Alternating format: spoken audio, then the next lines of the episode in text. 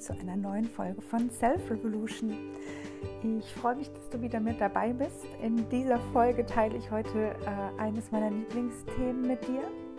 Und ich lasse das Intro heute äh, ganz kurz und knackig, weil die Folge es an sich schon sehr in sich hat. Und in diesem Sinne wünsche ich dir einfach ganz viel Spaß beim Hören und ähm, ja, wenn du Ideen und äh, ähm, ja, Gedanken zu dieser Folge hast, freue ich mich wie immer, wenn du sie mit mir teilst, wenn du mir schreibst, ähm, wenn du mir vielleicht sogar ein, äh, ein Unternehmen vorstellst, was äh, einen Unterschied in dieser Welt macht. Und ja, hab viel Spaß beim Hören.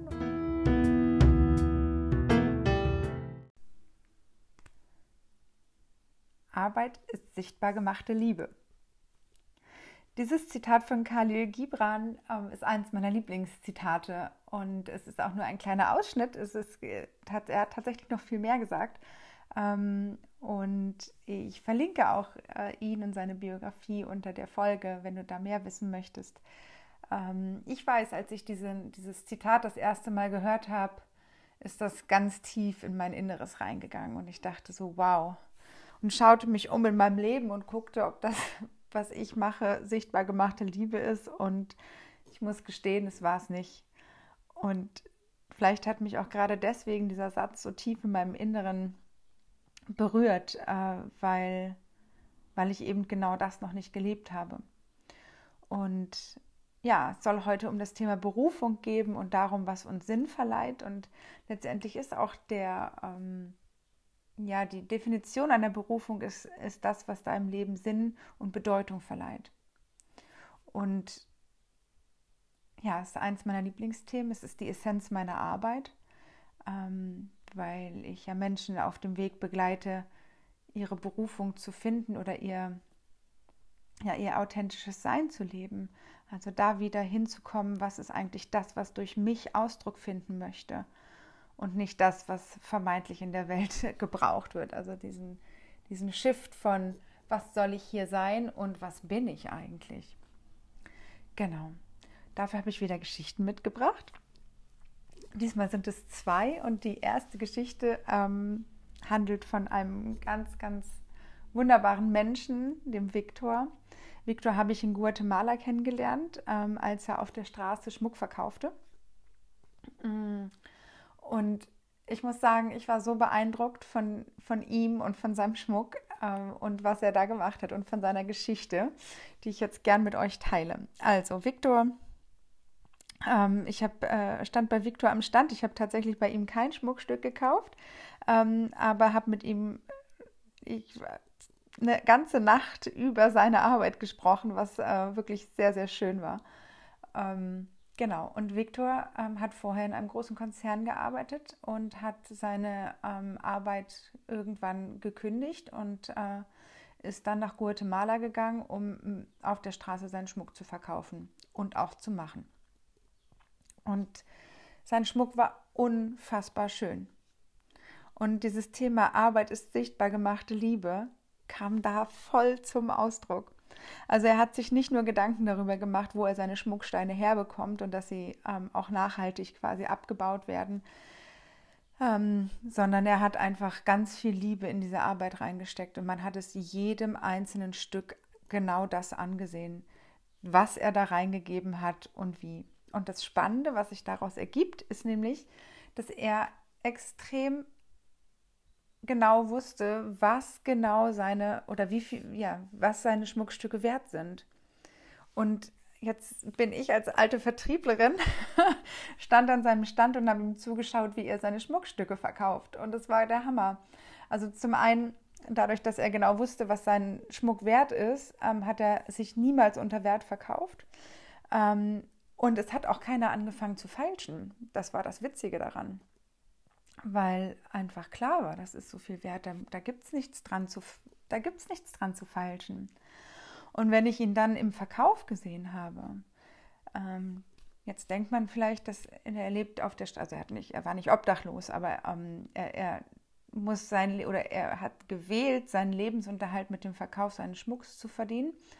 Und das, was ich gesehen habe, war, dass er nicht seinen Schmuck einfach so an irgendwen verkauft hat, sondern das, was ihm wichtig war, war, dass der Schmuck, den er hergestellt hat, die richtige Person findet und dass die richtige Person zum einen zu schätzen weiß, was sie da trägt und wie sie es trägt und dass es zu, zu, ähm, dass es zu der Person passt. Und er hat quasi keinem von, also er hat so lange mit den Menschen gesprochen und zwar gar nicht so sehr über seinen eigenen Schmuck, sondern vielmehr über die, die Menschen selber, was sie interessiert und ähm, hat quasi somit herausgefunden, welches Schmuckstück am besten zu den Menschen passt. Und das fand ich extrem stark, das zu sehen. Ähm, und er, was soll ich sagen, er war natürlich erfolgreich damit. Mm, und Viktor hat mich dann zum Frühstück eingeladen und er hat im Hinterhof der Bäckerei gearbeitet, äh, äh, gelebt. Und ähm, während er das Frühstück zubereitet hat, habe ich dem Bäcker dort beim Backen zugeguckt. Und jetzt sind wir quasi bei der zweiten Geschichte. Ähm, weil ich habe nämlich gesehen, wie da ein Bäcker voller Freude, der hat seine, seine Arbeitsplatte bemehlt, der hat seine Zutaten quasi, ja, also erst den Haufen Mehl, dann hat er da Eier reingetan und so.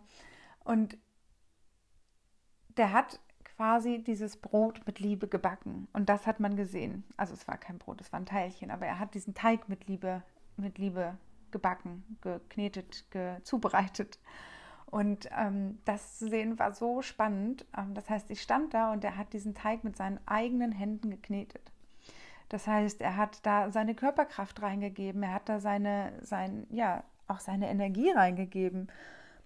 Und wir kennen das ja, wenn jemand mit Liebe etwas kocht, also ne, man sagt, es ist mit Liebe gekocht, das, das ist ja energetisch, ist das ja was völlig anderes, als wenn man irgendwie das einfach, einfach nur so lieblos daher macht.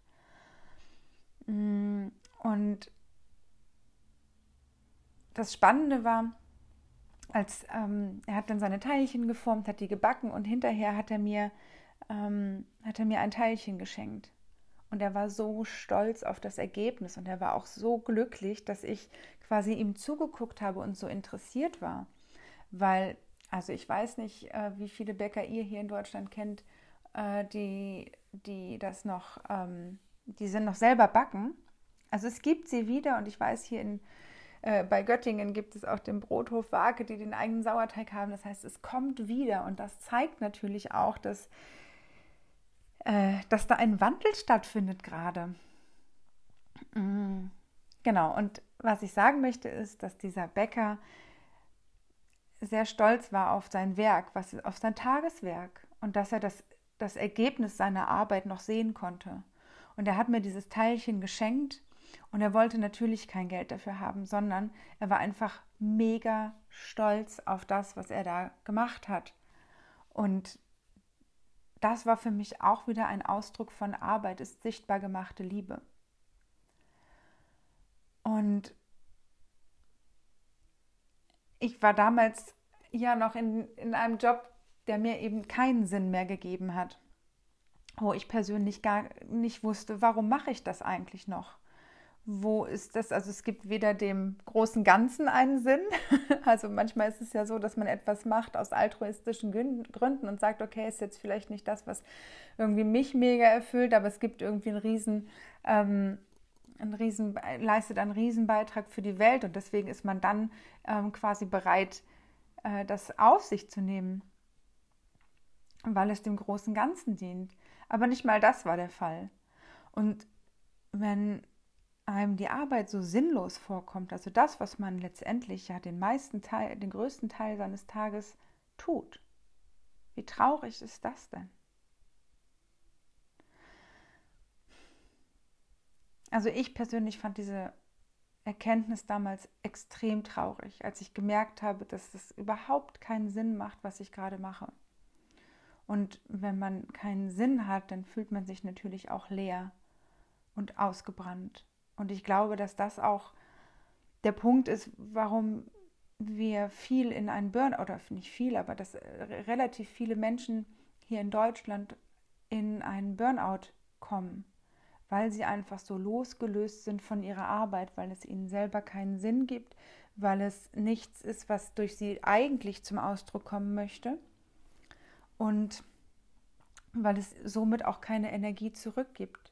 Wenn man etwas macht, was durch sich selbst, was einem selbst ausdrückt, also was durch einen ausgedrückt werden möchte, dann gibt einem das ja automatisch auch Energie zurück. Wenn ich aber etwas tue, was entgegen meiner Werte, meiner Wahrheit, meinem Sein ist, dann zieht mir das nur Energie. Und dann kommen wir, kommen wir schnell an einen Punkt, wo wir, wo wir ganz hoffnungslos sind, weil oft ist es ja so, man hat ja eine Ausbildung, ein Studium, ähm, also man hat ja irgendwie so sein halbes Leben schon damit verbracht, quasi auf diesem Weg zu sein.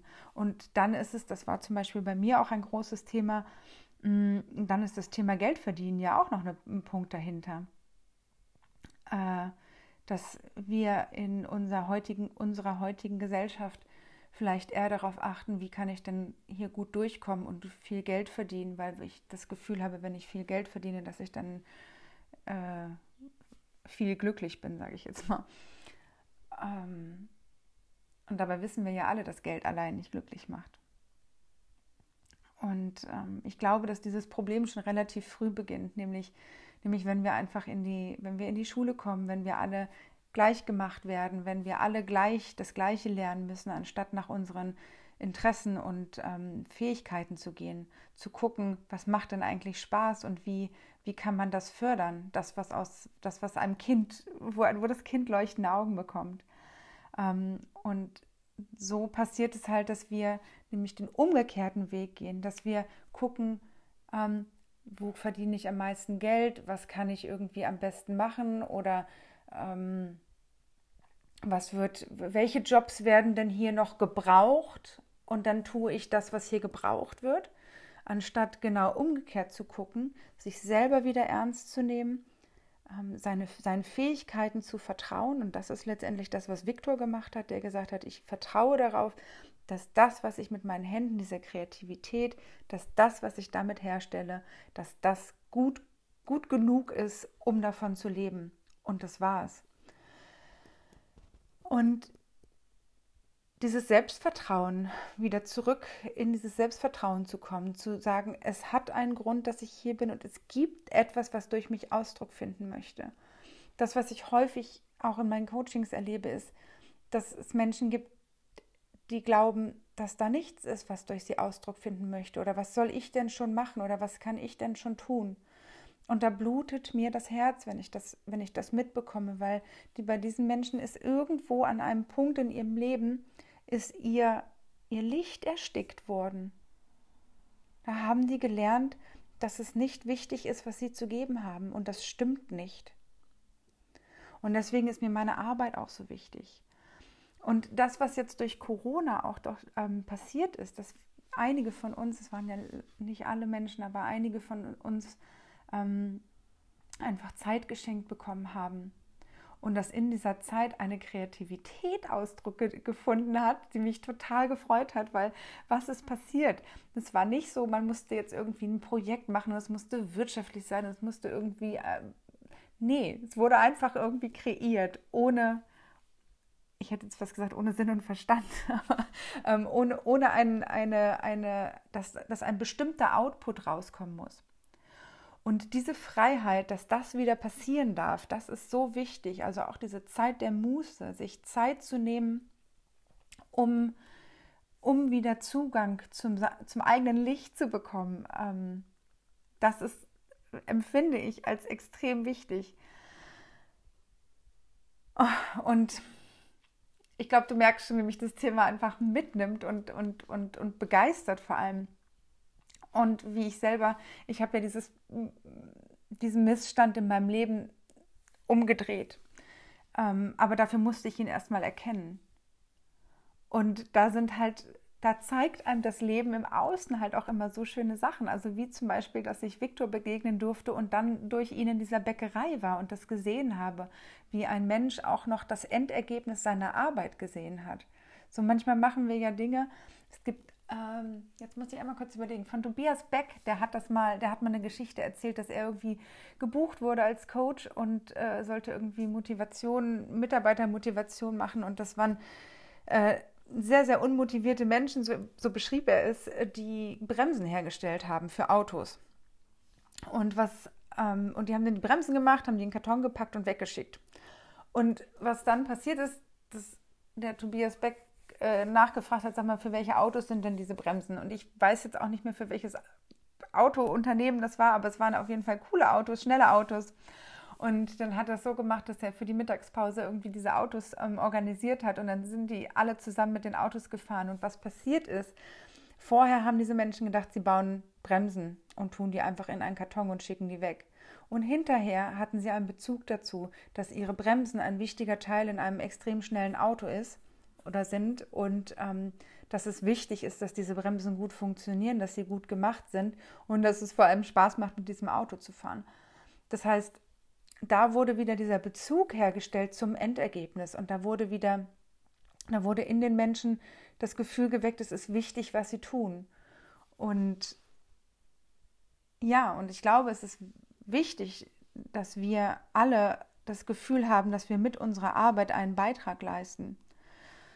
Und manchmal ist es ja auch so, dass dieser Beitrag, den wir leisten, das muss ja nicht zwingend die Arbeit sein. Manchmal ist es ja auch so, dass uns die Arbeit den Freiraum lässt, ähm, nach der Arbeit das zu tun, was durch uns Ausdruck finden möchte. Und auch das ist okay. Es muss jetzt nicht jeder irgendwie so den Beruf haben. Darum geht es gar nicht. Es geht darum, die Verbindung zu sich zu haben und zu gucken, was ist es denn, was durch mich hier in diese Welt kommen möchte? Was will durch mich Ausdruck finden?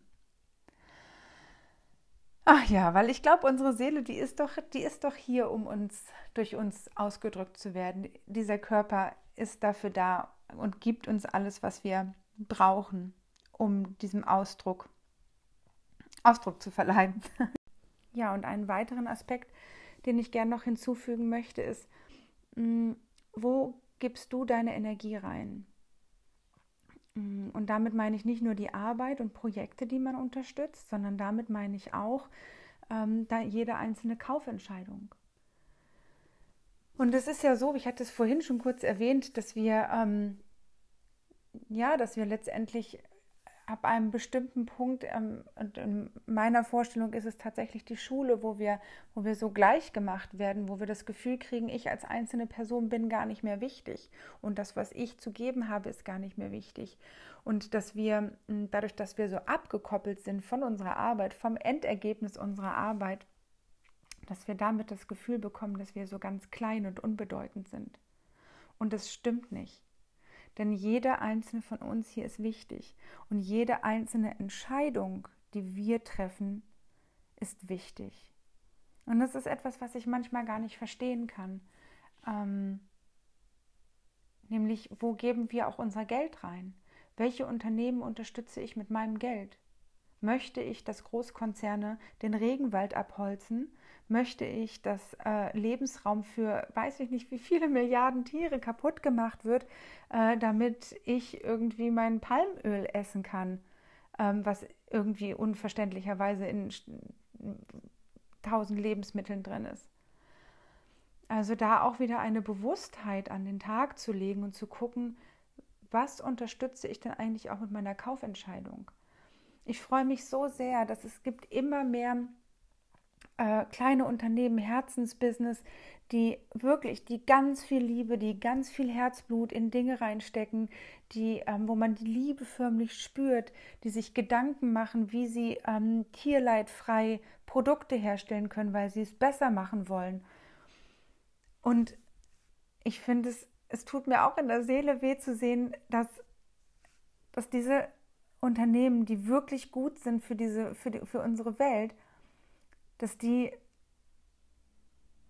ja teilweise, teilweise Schwierigkeiten haben, weiterzumachen, weil sie nicht unterstützt werden, weil diese Produkte manchmal gar nicht gekauft werden.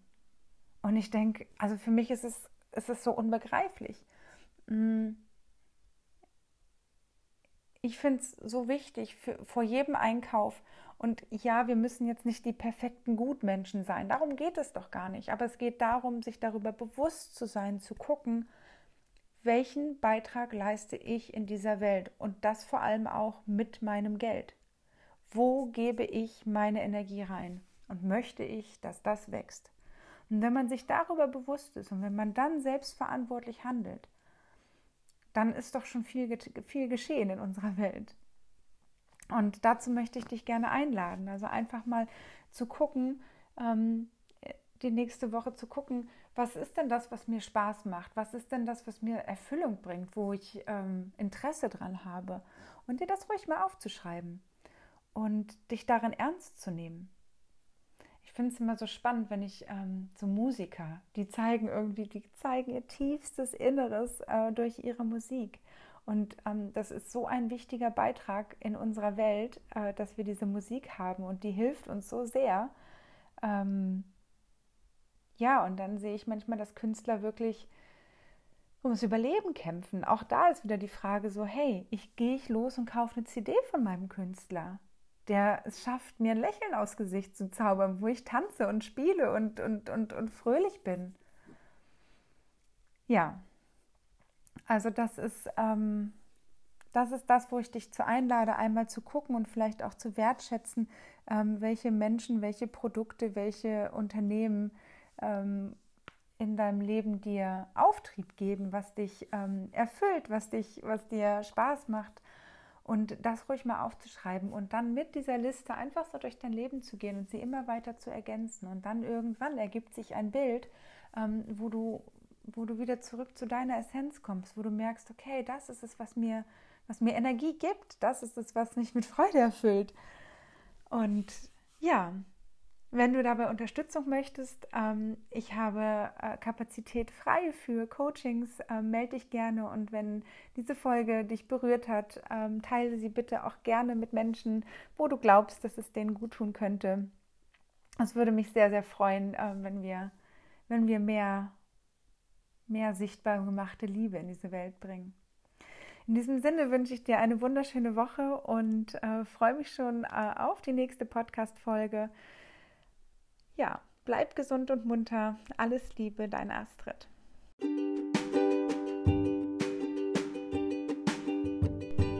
Ich hoffe sehr, dass dir die Folge gefallen hat und dass du ja etwas für dich mitnehmen konntest und ähm, ja, freue mich wie immer über eine Bewertung, über dein Feedback, über einen Austausch ähm, zu dem Thema dieser Folge. Teile die Folge gerne, wenn du jemanden kennst, dem das helfen könnte. Und ähm, ja, bis zum nächsten Mal. Alles Liebe, deine Astrid.